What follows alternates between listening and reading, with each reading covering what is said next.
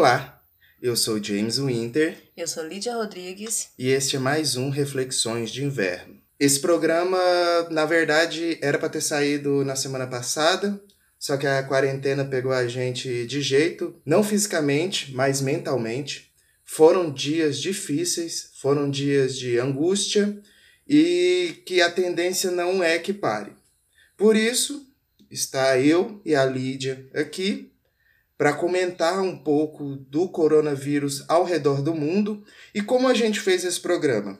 A gente foi conversando com os nossos ouvintes ao redor do mundo e pedindo para eles as experiências que eles estão tendo em suas respectivas cidades, nos seus respectivos países. Durante esse programa, a gente vai estar tá falando tanto sobre as notícias que as últimas notícias que estão tendo nesse país, quanto também a gente vai estar tá mostrando o diálogo deles. Mas eu acho mais importante, antes de colocar nossos ouvintes e vocês saberem de como está acontecendo essa pandemia ao redor do mundo, é importante a gente começar falando de mineiros. Sim. Eu sei que a gente está ouvindo muitas notícias, todo mundo está ouvindo notícias a respeito o tempo todo, é, mas eu penso que o diferencial é que você ter pessoas, pessoas comuns, né, como a gente, assim, falando como que tá a situação real, como é que tá a rotina dessas pessoas nesses lugares. Exato. Uhum. E nós moramos em Mineiros, interior de Goiás, e eu acredito que a gente está avançando né, nessa consciência de que é preciso mesmo ficar em casa. Sim, a gente, por ser uma cidade de 60 mil habitantes, tem aquela grande questão que, assim, a gente é bem pequena, é, não houve até o momento, é, só lembrando, a gente está gravando isso na noite de terça-feira, e até o momento não houve nenhum caso de corona confirmado aqui em Mineiros. Mas como a gente sabe, isso é apenas uma questão de tempo. Existe sim muitas coisas sendo faladas, que talvez a prefeitura pode estar escondendo esses casos para não criar um pânico, mas assim, como não é um fato, a gente não vai abordar isso nesse programa. Aqui a gente vai falar de fatos. Então, o que, a gente pode perceber na nossa cidade? As ruas estão vazias, né? É... Nos momentos que a gente saiu, né, de precisou sair, fomos à farmácia mesmo. Foi chocante ver numa cidade interior é, uma faixa de, de distanciamento nas farmácias, né, da gente uhum. ficar distante do pessoal que está atendendo, é, o pessoal que está trabalhando está usando máscara, e o Corpo de Bombeiros, né, que tem feito um, um trabalho nesses dias que eu julgo muito importante, que é de passar pelas ruas conscientizando os moradores de que é preciso ficar em casa. E nós, por sermos cidade pequena, e eu acho que é a realidade de muitos lugares também, é, não tem muito lazer, então a gente tem o costume de descer, ficar nas calçadas, né? Ficar nas uhum. calçadas e conversar com nossos vizinhos e tudo mais. Nos primeiros dias de, da quarentena, ainda estava tendo isso. O pessoal meio que é, não estava entendendo a gravidade e ficava parecendo que estava de férias, conversando, juntando a galera na porta da rua tereré, né? Dividindo uhum. ainda o, o mesmo tereré. E aí agora a gente já, já me parece que estamos é, mais conscientes disso. Uhum. Eu acredito que tem muito uma questão de poder público, de principalmente, e olha, eu vou falar isso com um aperto no coração, mas parabéns, governador Ronaldo Caiado, que dentre muitas coisas erradas que você continua fazendo no estado goiano, pelo menos nesse momento você resolveu abrir o seu papel de médico e esquecer um pouquinho do lado político e fez, tipo, ele adotou toques de. Não é toque Sim, de recolher. Nós temos mas... decreto, né? Isso, decreto, decreto, mesmo para fechamento, para as pessoas ficarem em casa. Não tá tendo uma multa e tudo mais, mas uhum. pros, pros estabelecimentos, sim, eles têm que cumprir a norma, assim. E assim, muitos governadores, né? A gente tem visto assim, uhum. o papel dos governadores, assim, fundamental mesmo para nós brasileiros. Até porque o presidente ele anda tão, tão irresponsável é, que está facilitando o papel dos governadores, né? É. A responsabilidade está ficando muito mesmo para cada grupinho ali, né? É como aquele meme, né? Tipo, o coronavírus era para ser a nossa maior ameaça, mas o nosso presidente ele tá querendo pegar o primeiro local, Sim. porque ele é a nossa maior ameaça que a gente tem hoje. E é importante que a gente traga nesse podcast, pelo menos nesse início, antes de a gente ouvir os relatos, qual é a sua percepção de ver uma cidade vazia, igual tá nos últimos dias. É muito estranho, a gente tá tendo cidades fantasmas, dá a impressão que a gente tá vivendo Eu Sou a Lenda, Uhum. né? Quando a gente precisa sair, e a gente toma os cuidados também, sair, carro, vidro fechado, que a gente já tá nesse extremo mesmo de pensar até na contaminação pelo ar mesmo, com a cidade mais vazia, é, mas é muito estranho, a qualquer hora do dia parece que a gente tá num domingo, num domingo onde tá todo mundo dentro de casa ali, já preparado pra segunda que nunca vai chegar. Exatamente. Então vamos partir pro primeiro depoimento? Vamos. É, só relembrando, nós estamos gravando esse- episódio numa terça-feira à noite, dia 24 do 3. Então a gente vai trazer, como o James avisou antes, né? Como é, informou antes, é, relatos de, de ouvintes nosso do exterior e também de, de lugares do Brasil. E a gente vai estar trazendo também fatos, né? É, da- fatos mesmo, índices de contaminação, como que, que tá, como que os jornais estão trazendo essas, nos informando, nos informando quanto a isso. Goiânia. O total de casos confirmados de coronavírus em Goiás subiu para 23 nesta segunda-feira, dia 23. Segundo o balanço do Ministério da Saúde, a Secretaria de Estadual de Saúde ainda não divulgou a estatística porque aguarda resultados de exames em andamento. Seis cidades em Goiás têm pessoas com Covid-19. Goiânia, com 12, Rio Verde, com 5, Anápolis, 2, Aparecida de Goiânia, 2, Jataí, 1, Catalão, 1. Bom dia, boa tarde, boa noite. Meu nome é Thiago Franco, tenho 25 anos de idade, farei 26 agora dia 21 de abril, caso o corona não me atinja. Bom, eu sou natural de Goiânia, Goiás, e estava morando em Santa Catarina, ali no litoral catarinense, próximo a Balneário Camboriú e meio termo, na verdade, entre Balneário e Florianópolis. E eu confesso que eu vim embora para Goiânia logo quando surgiu a pandemia. Quando surgiu não, né? Quando ela se intensificou mais aqui no Brasil. Eu fiz alguns cálculos matemáticos e alguns cálculos levando em conta a razão e tudo apontou que era mais seguro ficar aqui no Centro-Oeste, levando em consideração que no litoral catarinense tem muitos turistas, principalmente turistas que vêm de fora, norte-americanos, europeus, argentinos tem pra caramba. Então, assim, eu acreditei que era mais seguro vir aqui para a capital goianiense, capital do Piqui. Só que, cara, eu confesso que não tá, não tá batendo muito bem essa conta, porque aqui em Goiânia as pessoas estão agindo como se nada tivesse acontecendo. Ontem mesmo eu estava trabalhando na rua, antes que me perguntem o porquê eu estava na rua, eu estava trabalhando, tá ok? Ah, inclusive eu estou entregando chopp, viu galera? Caso alguém queira um delivery do melhor chopp de Goiânia, basta acessar o Maratona Pub ali no Instagram e fazer o seu pedido. Mas voltando ao assunto. Cara, eu observei muito, mas muito idoso em bares, bebendo, se aglomerando ali. Passei no boteco ontem, era umas oito e meia da noite, nove, tava um tempo até frio, bem propício para gripe, para resfriados e tudo mais. E tinha um monte de cabeça branca ali tomando cerveja, jogando sinuca, como se nada tivesse acontecendo. Eu já pensei, porra, a galera parece que perdeu a razão mesmo, perdeu a noção das coisas. Não sei se é porque sobreviveram ao César 137 ali no final dos anos 80, então agora acho que são imunes a qualquer tipo de pandemia ou vírus, sei lá o quê. Mas estão brincando com a vida, estão brincando e o trânsito aqui tá normal, não tem muita diferença do que era antigamente. Uh, tem carro pra caramba, tem moto pra caramba. Eu tô vendo muito motorista de aplicativo andando com passageiro atrás e com o ar-condicionado ligado. Cara, isso pra mim é doença. Mas enfim, tá rolando isso. Uh, entregadores de iFood, Uber Eats, Rappi, Bi, etc. Tá tendo bastante, que tanto de bicicleta quanto de moto. Inclusive, como eu disse anteriormente, eu estou entregando shops de moto também. Eu acho isso bem interessante. Creio que seja a melhor alternativa para que a gente possa passar essa quarentena. Porque, cara, todo mundo quer tomar uma cerveja, todo mundo quer comer uma comida diferente, só que não dá para ir para os bares, não dá para ir para os restaurantes. Então a melhor opção é realmente fazer o seu pedido ali de casa e receber o delivery. É, o que, que eu estou fazendo para né, não propagar mais a porcaria do vírus? Cara, álcool em gel, álcool líquido o tempo todo ali, passa nas mãos, entrega no pedido do show do cara, do maluco. Vai pegar dinheiro, pô, já meto o álcool ali no dinheiro também, foda-se aquela merda, não vou ficar arriscando. Máscara eu tô usando o tempo todo, então assim, é, tô tomando os cuidados, é lógico, eu tô trabalhando na rua, então o mínimo que eu posso fazer é me cuidar para né, sobreviver e não transmitir para outras pessoas. Eu acho que todo mundo tinha que fazer isso. Mas infelizmente aqui em Goiânia não está acontecendo isso não.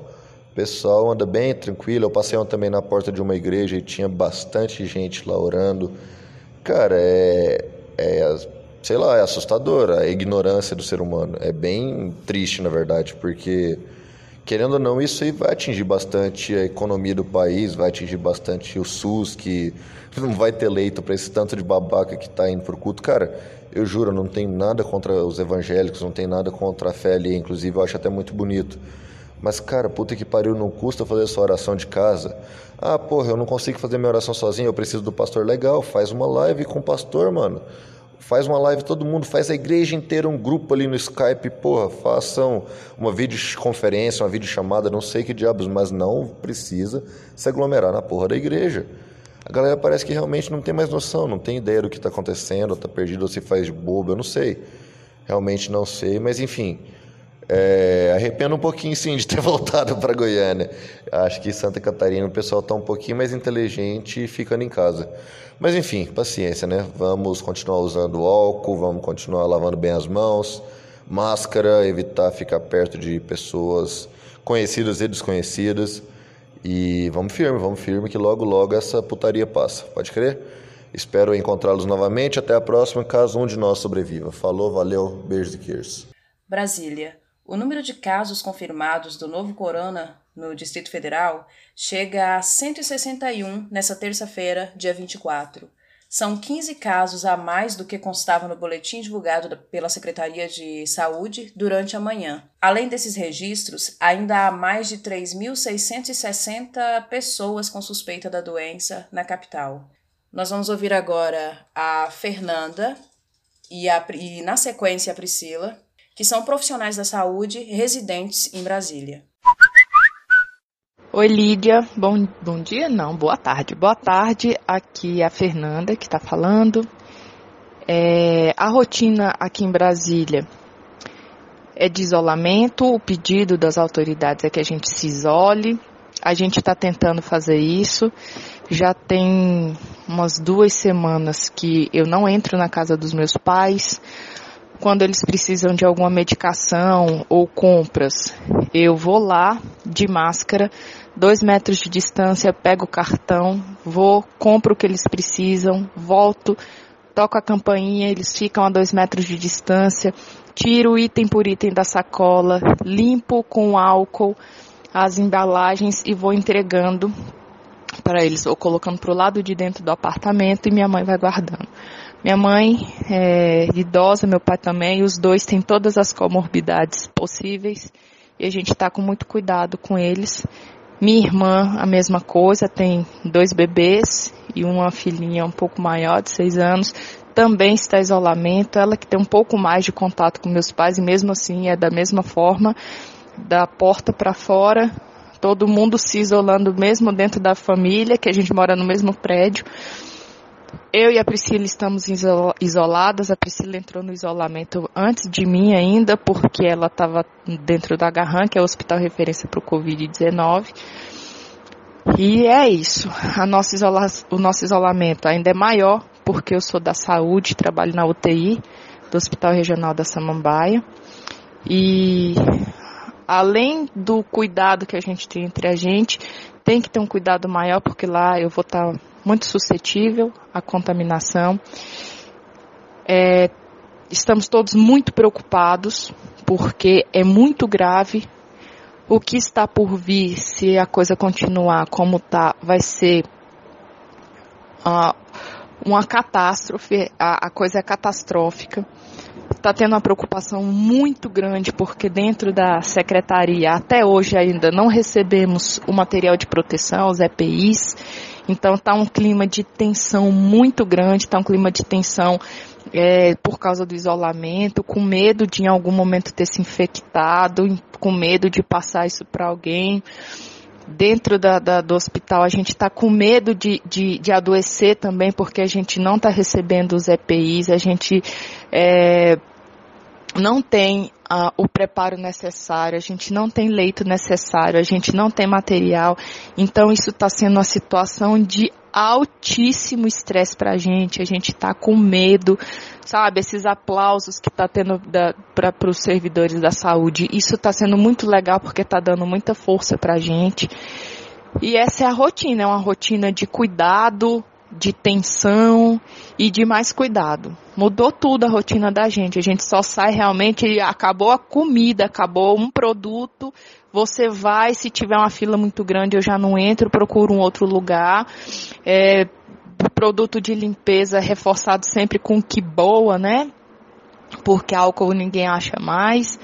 É, carro tem lenço umedecido com álcool, que foi o que eu achei, ou lenço umedecido com antibactericida, que a gente também achou em alguns lugares. Andou na rua, limpa a mão com álcool, passa no volante do carro, tem spray de lisoforme, passa nas coisas, chega em casa, tira a roupa, toma banho. Então é um hábito de higiene diferenciado do que é habitual nosso, né?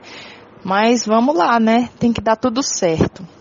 Mudou tudo, mas é por uma causa nobre, temos que continuar assim. Oi, Li. Tudo bem? Boa tarde. Então, é, só complementando aqui o que Fernanda falou, é, aqui em Brasília tá tudo fechado após decreto, né? Shoppings, é, parques, é, tudo está sendo bem monitorado pelo Procon também, então alguns lugares também não está respeitando as regras. E isso se torna difícil porque a gente sabe que as pessoas precisam trabalhar, as pessoas precisam comer, as pessoas, precisam fazer é, pagar contas. E nós que estamos parados Fernanda não, que Fernanda está trabalhando na, no hospital. Eu, como trabalho numa faculdade particular aqui em Brasília, então eu estou com medo de, de perder meu emprego, né? Porque é, já, já, já tem boatos aí que é, vai diminuir nossa, nossa carga horária, vai diminuir é, nosso, a nossa faculdade, por exemplo, eu, eu, eu trabalho e estudo na faculdade, né? Que eu, que eu trabalho. É, eles, os professores estão dando aula na uma plataforma que tem digital, dando aula em casa mesmo, para a gente não poder perder o semestre, tem isso também. Então, aqui em Brasília, por ser por capital, eu acho que tem mais casos né? Acho que, se eu não me engano, é a segunda, a segunda capital mais que tem mais o Covid-19. Hoje nós estamos com 97 casos confirmados de Covid.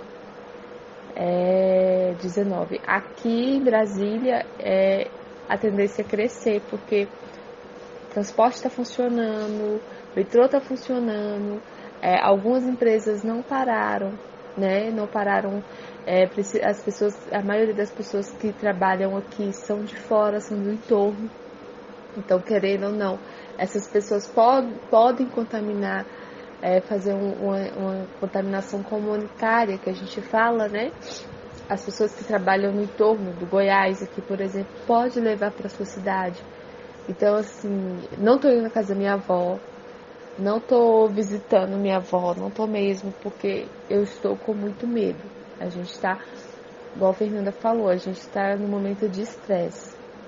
O que faz, o que não faz, o que pega, o que não pega. É, como vamos combater é ficando em casa, não visitando ninguém, não saindo, não saindo mesmo. Nem os nossos cachorrinhos a gente está levando na rua, para você ter ideia do quanto que a gente está com medo. Então é isso. É, eu espero ter ter contribuído aí para o seu, pro seu post, postcard. um beijo para você. Tô com muita saudade de você, muita mesmo, muita mesmo. É, e eu quero sim que a galera se conscientize de que não é brincadeira, não é brincadeira, não é mesmo.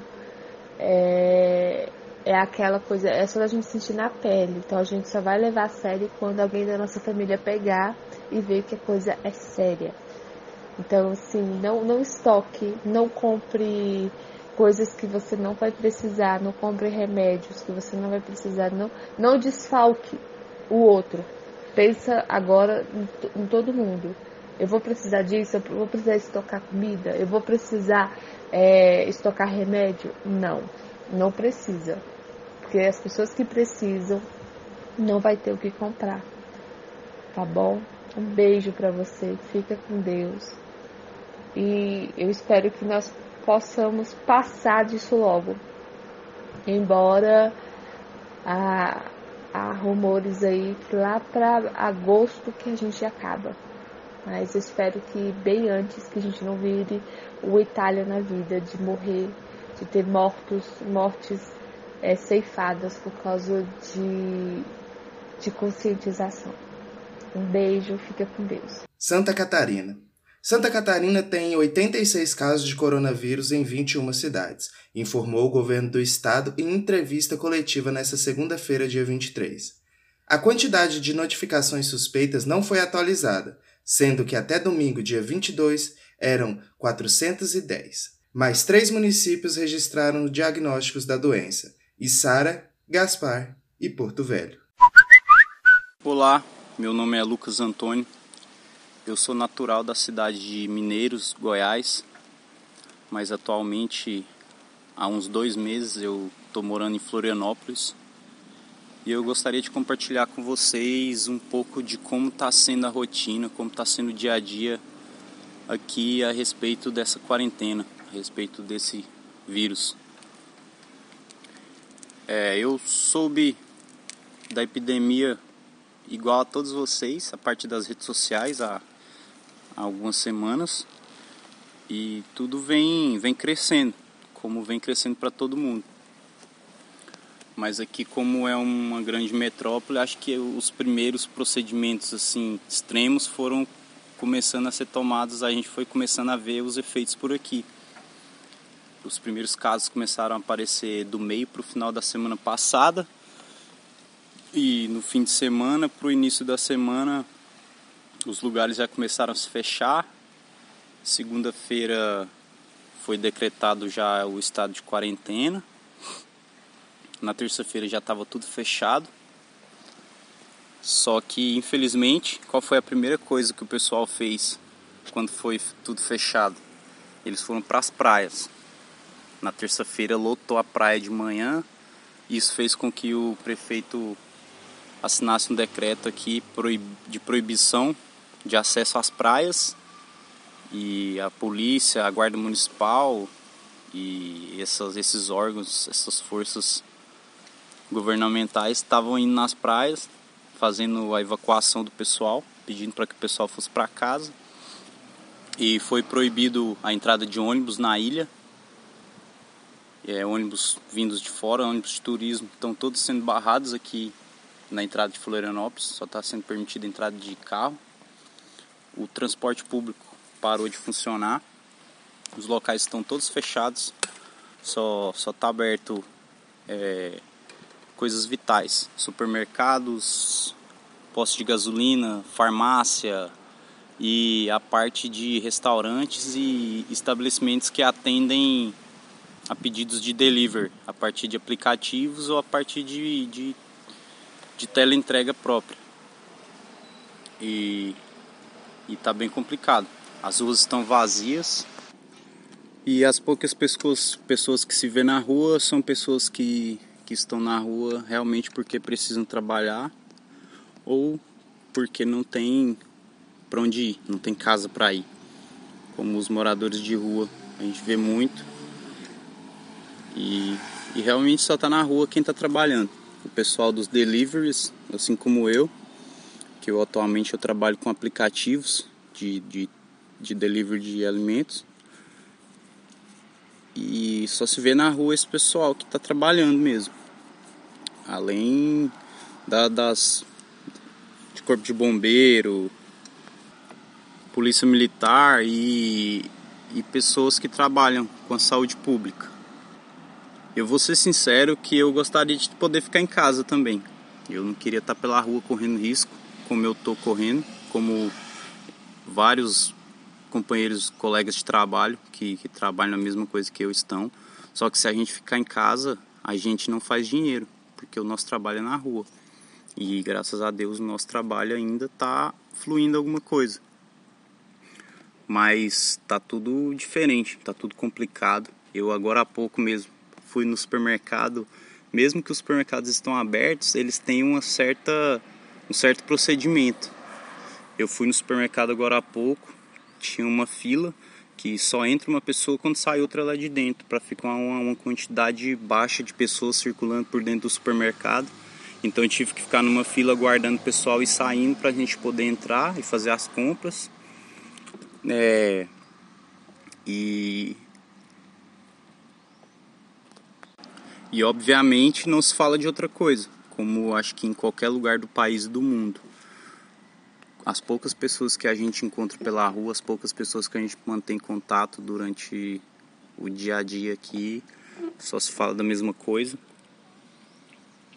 E o que a gente tem a fazer é se cuidar. Acho que a gente tem que se cuidar bastante aí, se higienizar bastante, passar bastante álcool em gel nas mãos. Quem puder ficar em casa, fica, porque tá bem complicado. Eu acho que daqui para semana que vem vai explodir, porque eu acho que tem muita gente que já deve ter contraído esse vírus e ainda não não apareceram sintomas, ainda não não, não aflorou tudo. Então eu acho que ainda vai piorar um pouco antes de melhorar. Então quem puder ficar em casa e se proteger, proteger a família, quem puder ficar junto com a família aí tranquilo, fique. Porque eu queria poder estar junto com a minha família agora. Eu queria poder estar lá na minha cidade natal e junto com quem, com as pessoas, com os meus amigos, com a minha família, poder, sei lá, ir para um mato, ir para uma fazenda, alguma coisa, ficar longe das cidades. E quem tiver essa opção, eu acho que deveria fazer, se alimentar bem e se cuidar bastante. Porque a coisa é séria. Tem muita gente levando na brincadeira aí, na internet e tudo mais, mas a coisa tá bastante séria. E o que a gente tem a fazer é aguardar. Aqui em Florianópolis, atualmente, até ontem eu estava acompanhando as pesquisas. Atualmente tem seis casos. Até ontem tinha seis. Hoje eu não, não vi nada sobre mais algum caso, caso confirmado. Mas é isso aí. Eu não sei como é que está o restante do país. Parece que já tem 900 e alguma coisa casos confirmados no, no Brasil. E é isso aí. Eu tô bastante confuso aqui. Eu vou admitir que eu, eu tô com bastante medo disso tudo, porque tem muita gente na minha cabeça que, que me vem na cabeça que eu não gostaria que contraísse isso, que não gostaria que acontecesse de ruim. Eu acho que cada um deve ter também pessoas. E enfim, é isso. Mas como tudo tudo de ruim, eu acho que isso também tem um lado bom. Porque eu acho que o planeta precisava dessa pausa. Eu andei vendo estudos e pesquisas aí a respeito da, da emissão de gases. Parece que esse tempo aí que as, as indústrias, mundo afora até, estão fechadas ou rodando na sua potência mínima, a emissão de gases, a poluição, tudo diminuiu bastante. E eu acho que a vida no planeta deu uma respirada. É, eu tenho eu, eu mesmo tenho percebido em parques que eu tenho passado durante o meu trabalho, parques eu vejo hoje eu já vejo pássaros que não se via, espécies de pássaros tra transitando tranquilamente nos nos, nos parques, par, é, pássaros que eu nunca vi, que por causa dessa falta de gente na rua, desse sossego na rua, eles voltaram a aparecer. Então eu acho que sim, o planeta precisava dar essa respirada as pessoas precisavam desse período em casa para repensar sobre a vida. Eu acho que para olhar um pouco para dentro, para ficar mais próximo dos seus familiares. E eu, eu acho que todo mundo deveria aproveitar esse tempo para fazer alguma coisa que agregue conhecimento. Tipo, ler um livro, assistir um filme legal, com conteúdo legal, consumir mídias com conteúdos bons, com coisas que agregam conhecimento. Porque também ficar em casa o dia todo é, mergulhado em rede social não é uma coisa boa de se fazer, porque em redes sociais e noticiários de TV e coisas do tipo só se fala disso, só está falando desse caos e acho que as pessoas tendem a ficar cada vez piores e a entrar mais em pânico. Então acho que todo mundo tem que manter a calma, se cuidar e, e procurar fazer alguma coisa de útil com esse tempo e procurar ajudar as pessoas, procurar auxiliar. A galera tem que se unir. Quem puder ajudar os outros, ajuda. E vamos agir com consciência. Vamos tomar cuidado nesse, nesse lance de fazer compras aí para para essa quarentena, porque tem gente que tá perdendo a noção total, tá indo no mercado, tá zerando as prateleiras. E tem gente que não tá conseguindo ter acesso às coisas que precisam ter acesso nesse tempo. Então, mas é isso. É aquele abraço. E se cuidem e que o universo nos proteja aí e que dê tudo certo. Que pelo menos as pessoas aprendam a se unir com isso aí tudo. Bahia. A Secretaria de Saúde do Estado da Bahia confirmou mais oito casos de contaminação por coronavírus no estado na manhã desta segunda-feira, dia 23. Com isso, o total de casos confirmados no estado sobe para 63. Novos casos da Covid-19 não foram confirmados durante a tarde. E aí, pessoal do Reflexões de Inverno, tudo bem? Eu sou Wesley, sou de Salvador. A pedido do James, vim gravar esse áudio aqui para falar um pouco do, da questão do coronavírus aqui, pelo menos em Salvador. Não vou falar da região Nordeste, mas vou falar apenas de Salvador. Bom, vamos lá. É, é, durante essa semana, que eu acho que foi a semana que vamos dizer assim, deu uma reviravolta na, em toda a situação. É, quando anunciaram, tanto o governo federal, o governo estadual e municipal, é, informou que seria necessário tomar certas medidas.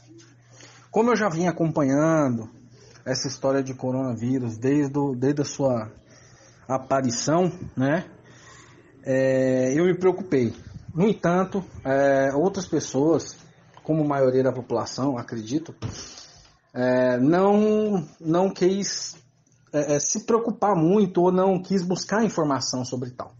Bom, quando a, a situação foi realmente declarada pelos estados, pelo, pelos, pelos poderes né, municipal, estadual e federal, que era necessário a gente tomar devidas precauções, é, algumas pessoas que têm essa informação, que buscaram estudar, saber sobre a situação, começaram a levar todo, toda essa, essa questão da quarentena mais à risca, né? E pessoas que, acredito eu, não sei se por maldade ou por falta de, de conhecimento ou por ignorância é, dos fatos, não se preocupam. Eu vejo que muitas pessoas aqui, é, durante essa semana, teve muita coisa assim, teve a, a, uma, uma galera buscando suprir é, supermercado, né? Ir no supermercado, ir na farmácia, buscar coisas e tudo mais. É, teve sempre, sempre tem aquele que quer levar o mercado inteiro porque ele acha que ele é o centro das atenções. É, e assim foi durante toda a semana. Não vi nenhuma, nenhum, assim, pelo menos não vi algo noticiado algo sobre violência ou algo do tipo relacionado a isso. Pelo menos aqui não em Salvador. É, mas a, a, as pessoas que estão levando a sério, elas estão se isolando socialmente sim.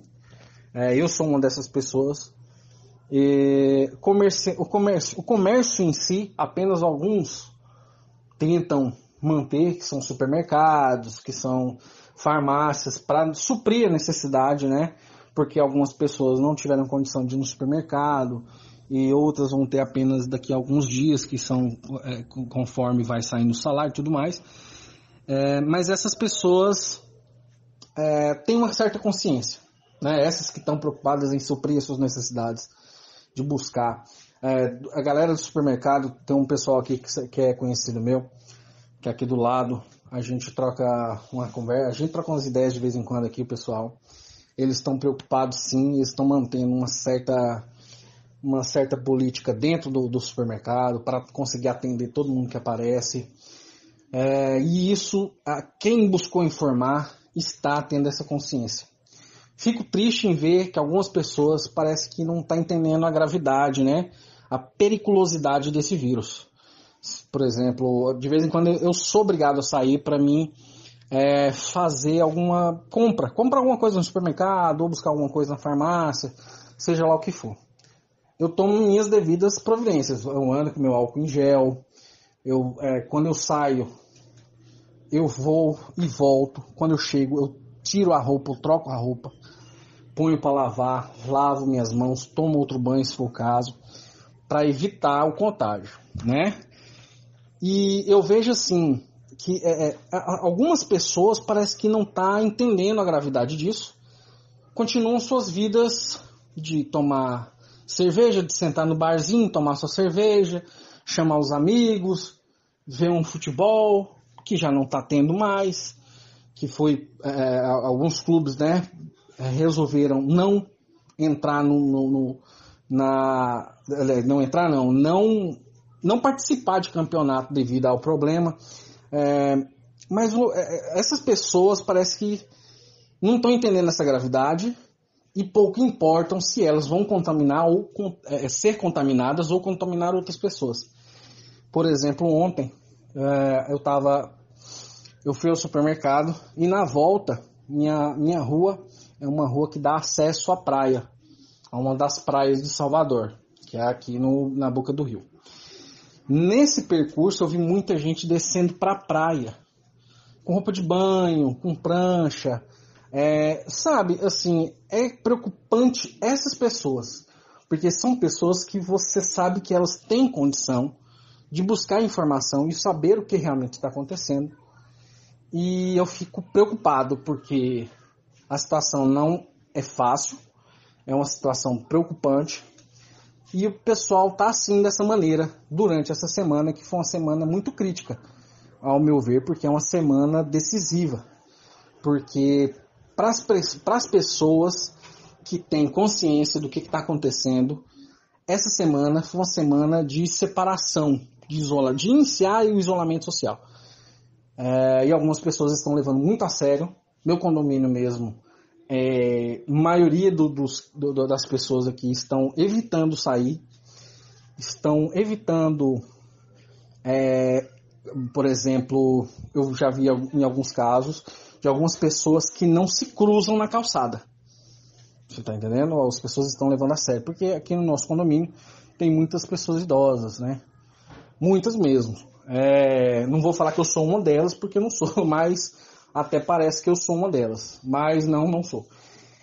E é isso. É essa situação, pelo menos aqui em Salvador. É, outra coisa, outro ponto muito importante é a questão do, do, do não conhecimento das pessoas é, no desespero de querer, por exemplo, sentiu algo, sentiu uma gripe, o início de uma gripe, que é aquela, aquela coisa, né, aquela pele sensível, aquele calor interno, aquela coisa da gripe mesmo, acaba achando que é o coronavírus por falta de informação, acabam indo para o posto de saúde ou no, no hospital municipal mais próximo e tudo mais, e infelizmente está tendo muita, mas muita infecção, muita contaminação, perdão, muita contaminação por falta dessa informação. De pessoas que acham que está com, a, com, com o corona e está com a gripezinha simples ou coisas do, do, do tipo e acaba se contaminando. E é uma das coisas mais complicadas que está tendo aqui. São Paulo. Passa a valer nesta terça-feira, dia 24, a quarentena nos 645 municípios do estado de São Paulo. Determinada pelo governador João Dória, a medida obriga o fechamento do comércio e mantém os serviços essenciais, como área de saúde, alimentação e segurança. A quarentena vai até dia 7 de abril e pode ser estendida. A quarentena visa conter o avanço do coronavírus em São Paulo até o último balanço da Secretaria de Saúde, que tinha 631 casos e 22 mortes. Salve, salve, aqui é o Marcel Shiva, eu tenho um podcast chamado Três Cigarros a Menos. É, e eu fui convidado pelo James para falar sobre, é, sobre o coronavírus, não sobre o coronavírus em si, o que ele representa, mas como ele está impactando aqui na, no lugar onde eu moro. É, acho muito legal a ideia do James e só faço o reforço que todo mundo procure especialistas falando sobre o, sobre o vírus. Para cada 10 é, podcasters que você vai escutar, um que, que nove sejam especialistas. Porque uma das coisas que. E aí eu quero entrar no primeiro ponto, porque uma das coisas que eu mais notei é, aqui próximo a mim é a, a disseminação de fake news. É impressionante como. como é, tá surgindo mentira e informação infundada é, sobre, sobre isso. A minha favorita é a, a arma biológica da China, né? Que qualquer pesquisa no Google resolveria essa, essa fake news, qualquer pesquisa de um especialista é, falando sobre o tema colocaria essa, essa fake news, faria ela cair por terra, né? É, enfim, eu acho que aí vale, vale a pena indicar o podcast do Atila Yamarino, o, o canal de YouTube dele, que ele fala bastante sobre isso. Mas enfim, além das, das fake news, é, eu tenho visto também um pouco de Jean-Paul Sartre. o inferno são os outros aqui, porque é, parece sempre que que a, a gente está lutando contra nós mesmos, o vírus é só secundário. É, parece um roteiro um pouco de Walking Dead, não pela, não pela destruição, pelo, pelo, enfim, pelos zumbis e tal, mas porque no final das contas você percebe que o conflito é muito mais interno do que externo. O fator externo, ou seja, o vírus, ele é uma coisa, um plano de fundo que está atuando. Por que eu estou falando isso? É, porque eu moro em São José dos Campos, né? É, estado de São Paulo. Estive em São Paulo também por um compromisso de trabalho, um pouco antes de, de estourar a quarentena, uns dois, três dias antes. E o que eu vi foi basicamente as pessoas vivendo a vida normalmente, assim, é, o pânico nos jornais, mas as pessoas, tipo, operando a vida deles, tipo, normalmente.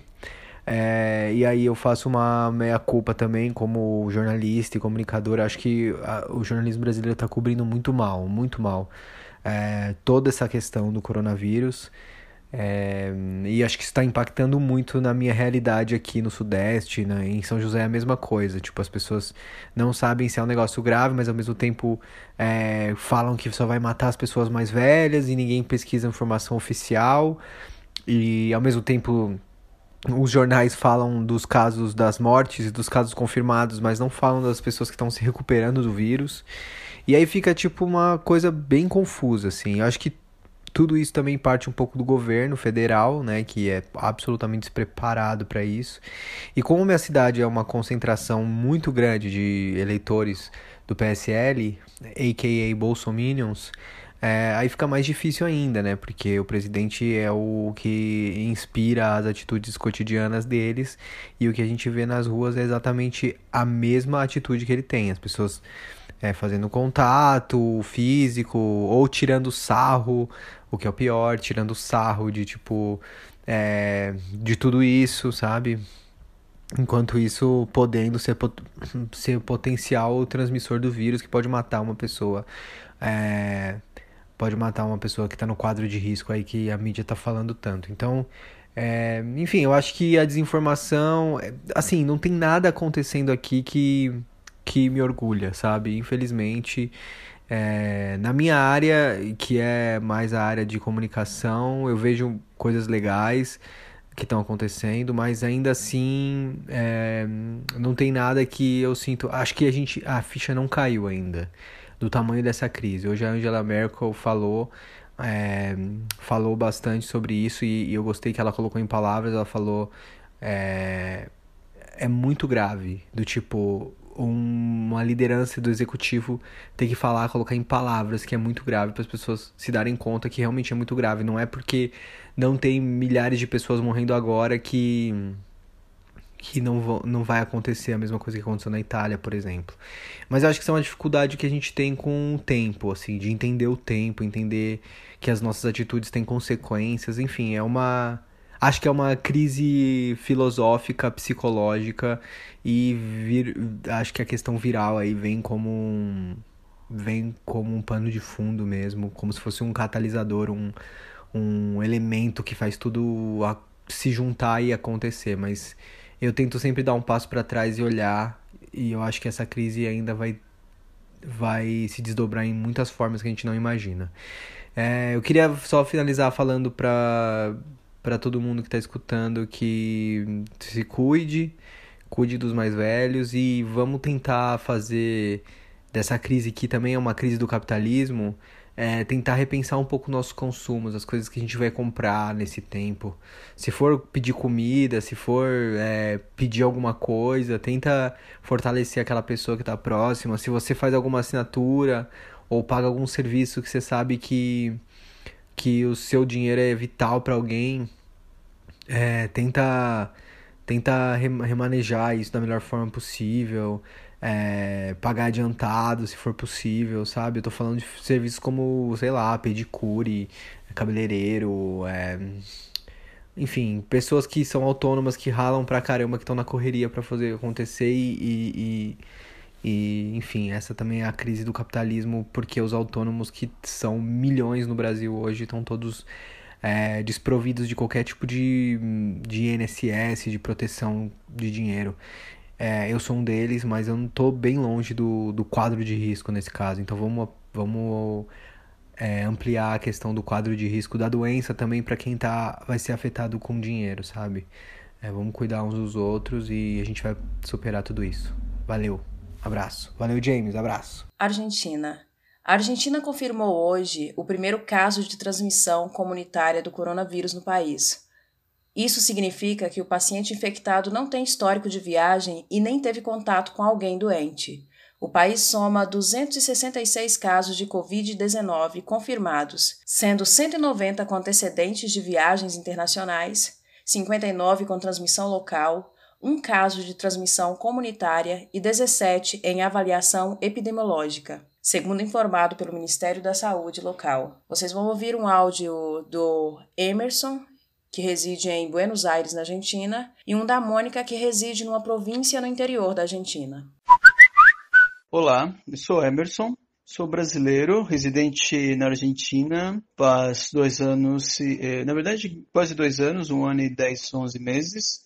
É, trabalho com dando aulas em também dou aulas, dou aula, aulas de português para empresas e, e, enfim, esse é meu trabalho, que eu faço é, recorrendo, em, indo nas empresas e dando aulas para o pessoal que, que trabalha com, com comércio com o Brasil. Sobre, é, sobre o coronavírus, é, a notícia chegou, na verdade, o primeiro caso chegou é, alguns dias depois do, do, primeiro caso no Brasil, agora não sei os dias depois, mas é um caso que ainda não gerava nenhum. gerava uma atenção maior, mas não, não tinha uma. Um, é, não tinha uma. ainda não tinha uma atenção por parte do, do grande público, né? ou seja, as pessoas seguiram, seguiam suas vidas normais. Até que na quinta-feira passada,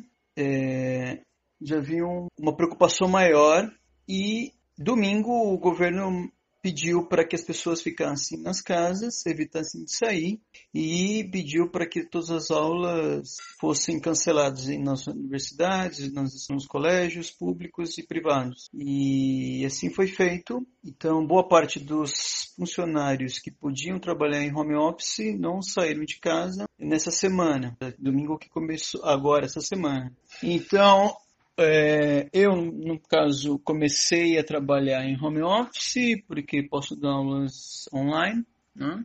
e boa parte das empresas também trabalham em home office, teve problema. Claro que em alguns outros casos, nem todas as empresas optaram em aulas online, mas mantiveram trabalhos em casa. Olá, eu sou Mônica Lopes, amiga da Lígia e do James de Reflexões de Inverno. Eles pediram para eu contar a situação é, sobre o coronavírus e a quarentena uh, aqui na Argentina, como a gente está vivendo. Eu estou morando em Misiones, que é uma província que fica na fronteira com Brasil e Paraguai. Um, numa cidade pequena de uns 5 mil habitantes, chamada Cerro Azul, que se localiza no sul centro de Missões. Então, uh, desde quarta-feira passada, o governo eh, dictaminou uma, quarentena obrigatória. Então, as pessoas têm que ficar em casa, a menos que saiam para ir no mercado, eh, para farmácia, in, eh, entrega de teleentrega de comidas, também agricultura, ganaderia, tipo transporte de alimentos é permitido sair. Bom, para trabalhar nos mercados, né? E mas é isso. O resto tem que ficar obrigatoriamente em casa, senão eles são multados, né? Uh, se não tem um motivo real para sair. Inclusive, os transportes, é, ônibus né, de linha foram cancelados, acho que alguns voos também, é, por causa de que aqui, 24 de março, é feriado. É feriado, é, pela, feriado nacional pela memória e relembrança é, dos desaparecidos durante a di ditadura em 1900, 1976. É, então, para desanimar a população para viajar, fazer turismo, eles, é, porque seria um feriadão, esses transportes foram uh, cancelados, não, não tem transporte. É, e bom, aqui em Cerro Azul está tranquilo porque já é uma cidade tranquila, então não tem muito movimento e então as pessoas é, estão em casa. Eu, é, pessoalmente, eu não estou muito ligada ao que está acontecendo. Os noticiários eu não assisto porque só trazem coisas muito pesadas. Mas sei que tem menos de 200 casos confirmados de coronavírus aqui na Argentina. Uh, mas então ali o governo, que acho que foi uma medida muito bem uh, tomada, uh, ordenou o pessoal ficar em casa, né? É, fazendo esse, essa quarentena para se cuidar e cuidar da população.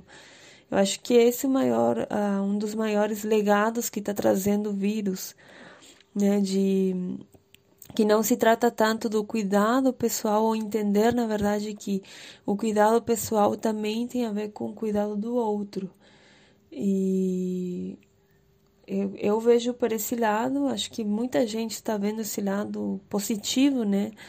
Desse do que está acontecendo, que que é uma consequência de nossa vida louca que a gente estava trazendo, né? Estava vivendo, explorando a, a, natureza, explorando as pessoas. Bom, a gente também é natureza, uh, levando, superando os limites uh, dos recursos naturais para produzir mais e para vender mais e explodiu de alguma forma isso.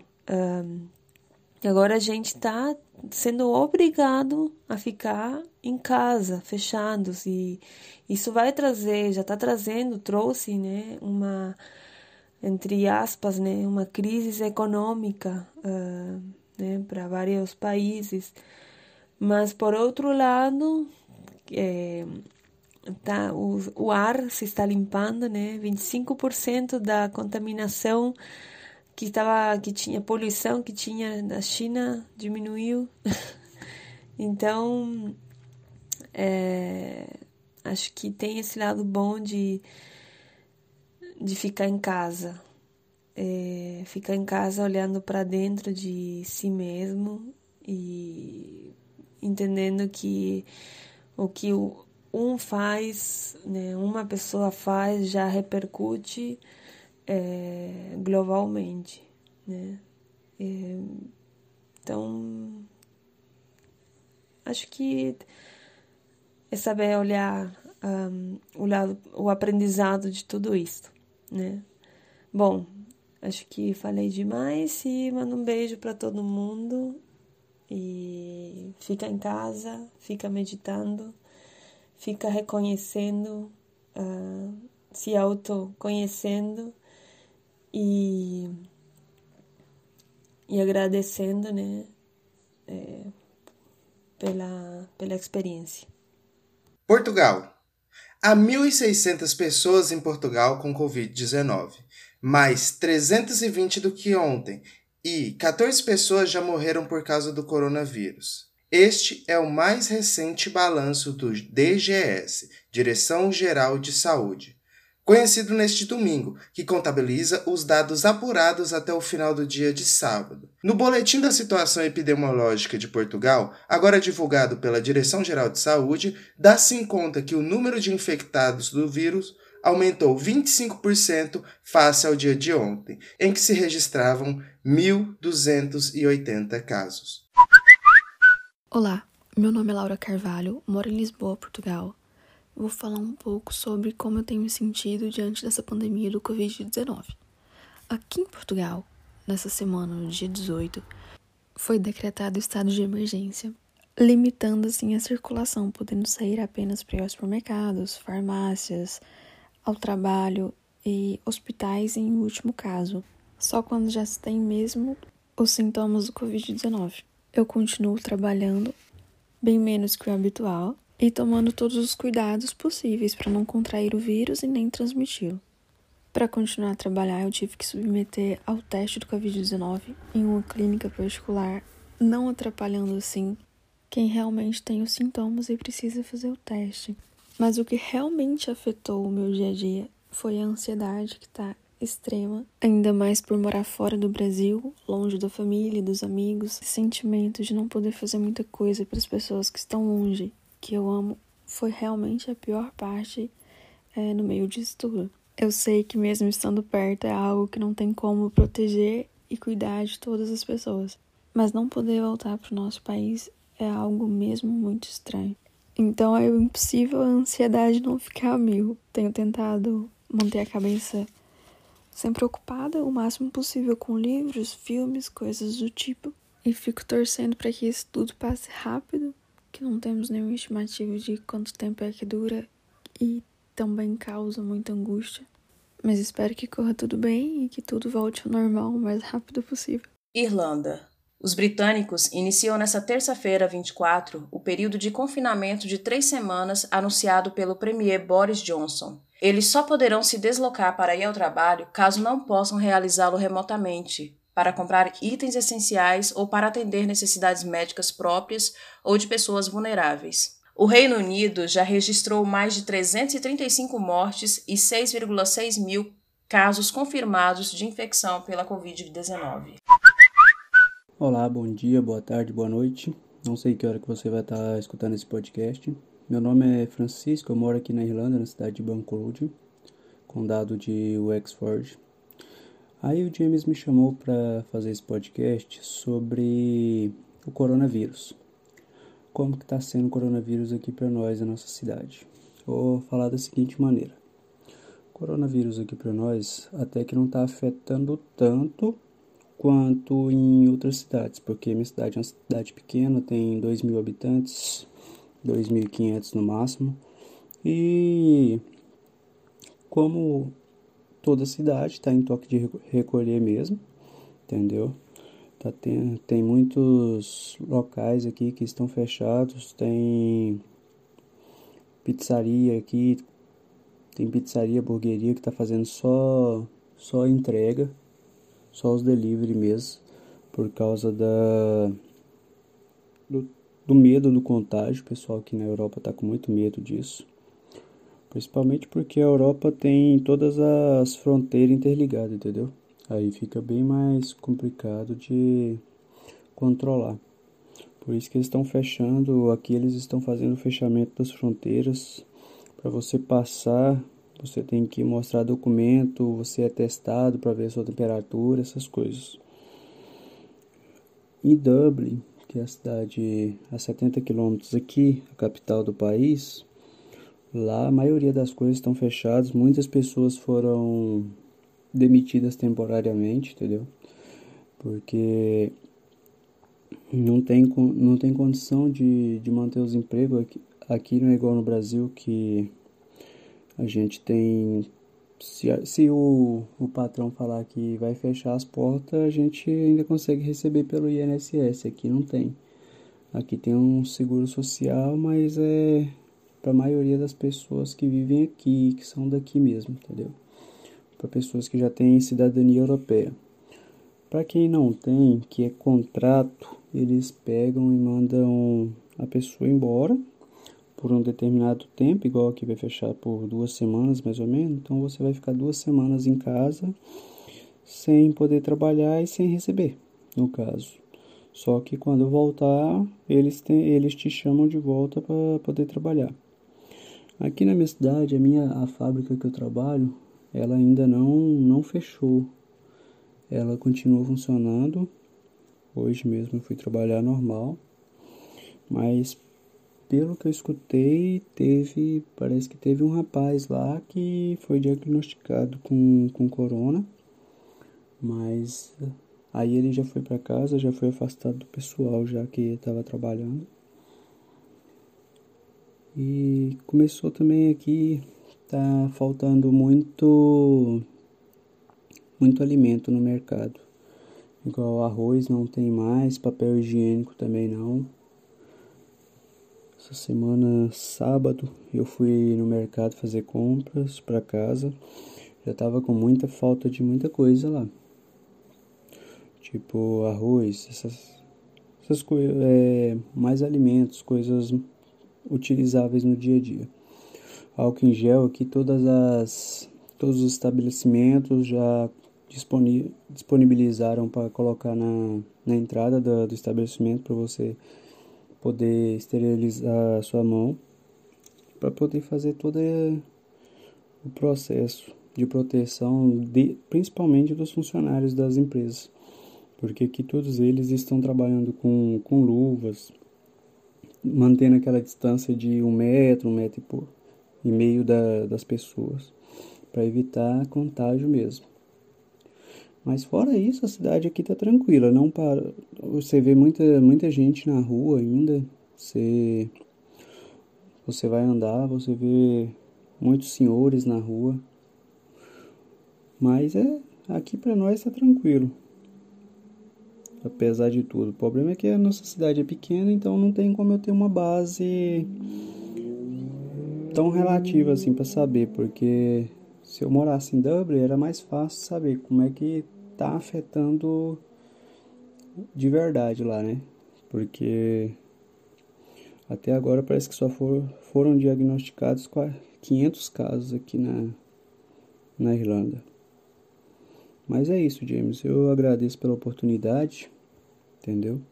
Muito obrigado mesmo e nós seguimos juntos aí nessa força aí, beleza?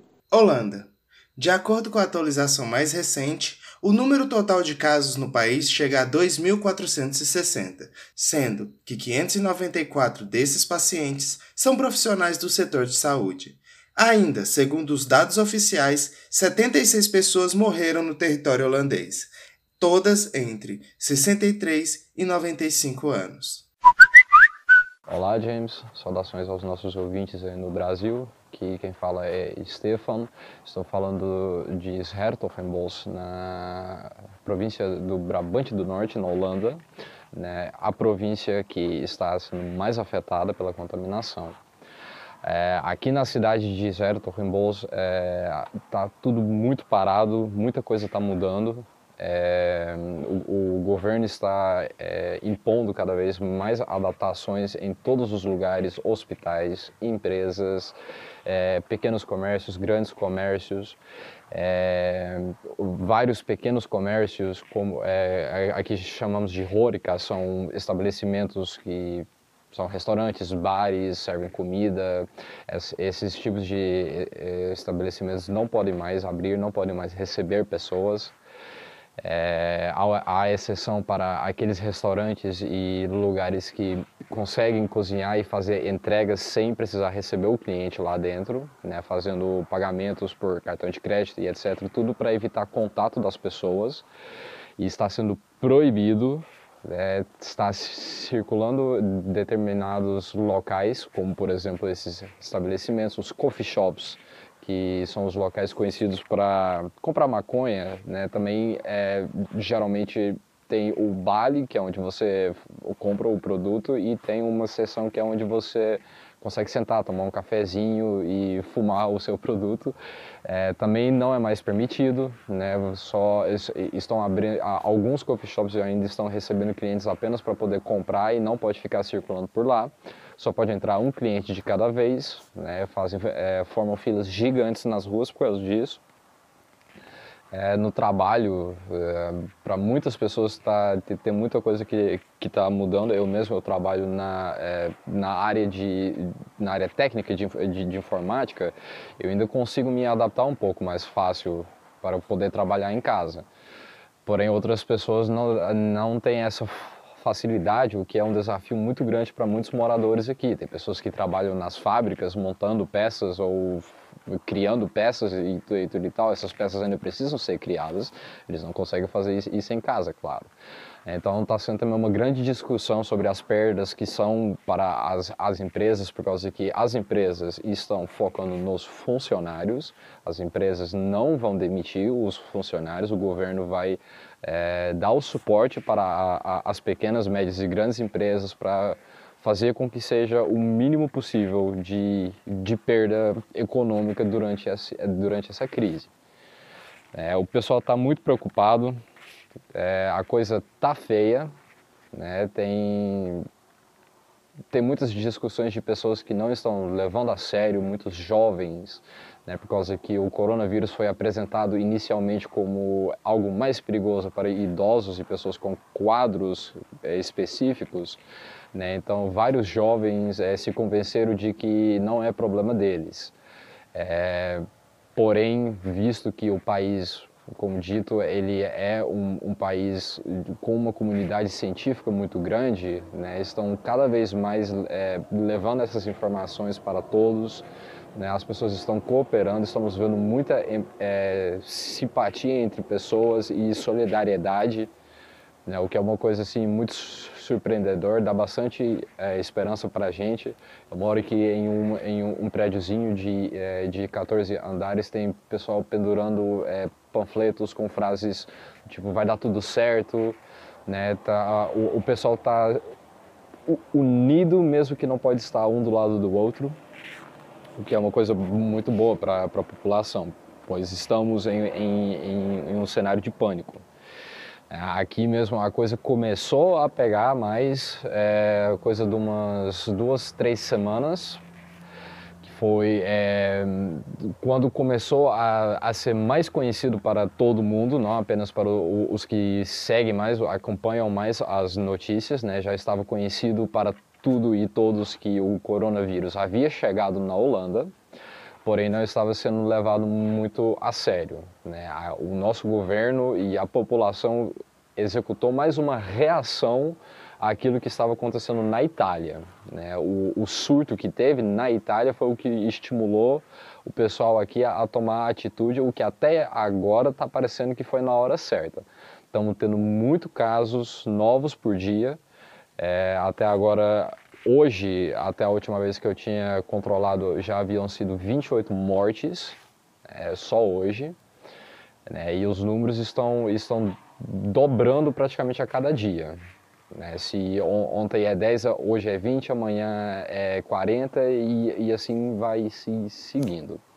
O primeiro-ministro é, Rutten falou em rede nacional, teve uma interrupção na, na, na rede nacional, onde ele fez um discurso.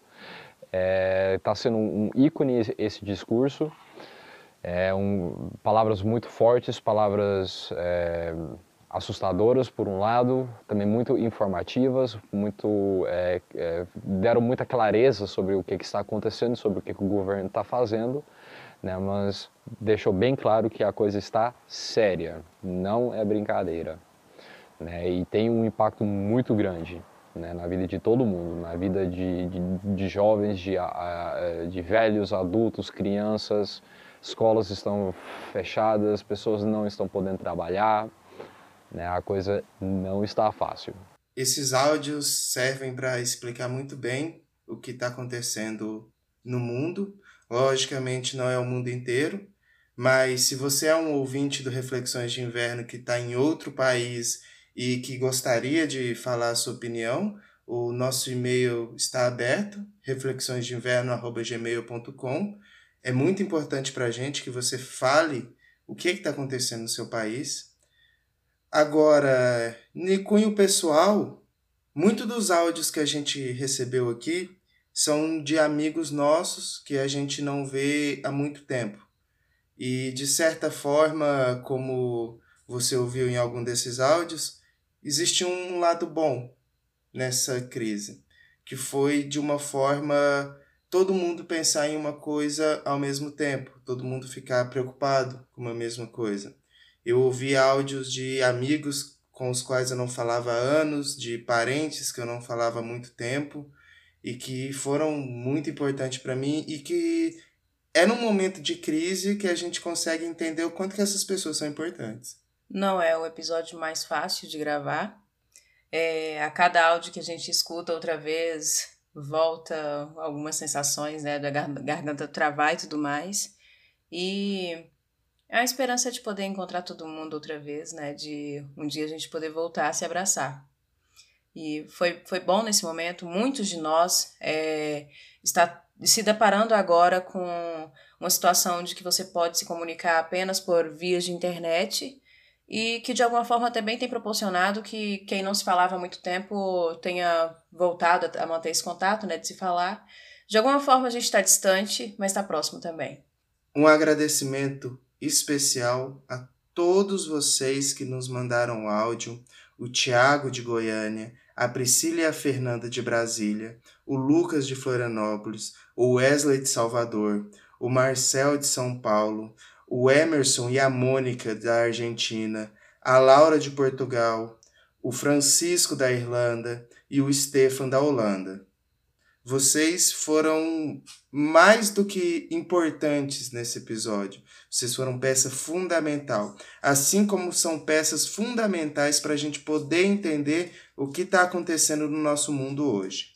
Então é isso. Muito obrigada a, a, todo mundo que contribuiu, né, dando informação de como está a rotina e no lugar onde reside. O episódio de hoje conta com informações recolhidas nos sites UOL, G1 e Correio Brasiliense. Um muito obrigado para você que ficou até agora ouvindo esses relatos. Lembre-se sempre, o momento não é de pânico, mas é de preocupação. Cuidem de todos, a cada um Previna-se, fique em casa, lave suas mãos, não sejam vetores de doença, assim como o nosso presidente aqui no Brasil. E embora as nossas vozes estejam assim com um ar de maior seriedade, a você que está em casa, saiba que você está fazendo o seu melhor e tenta encontrar aí né, as felicidades nesse momento que a gente está vivendo. Eu sou Lídia Rodrigues. Eu sou James Winter. E esse foi mais um Reflexões de Inverno.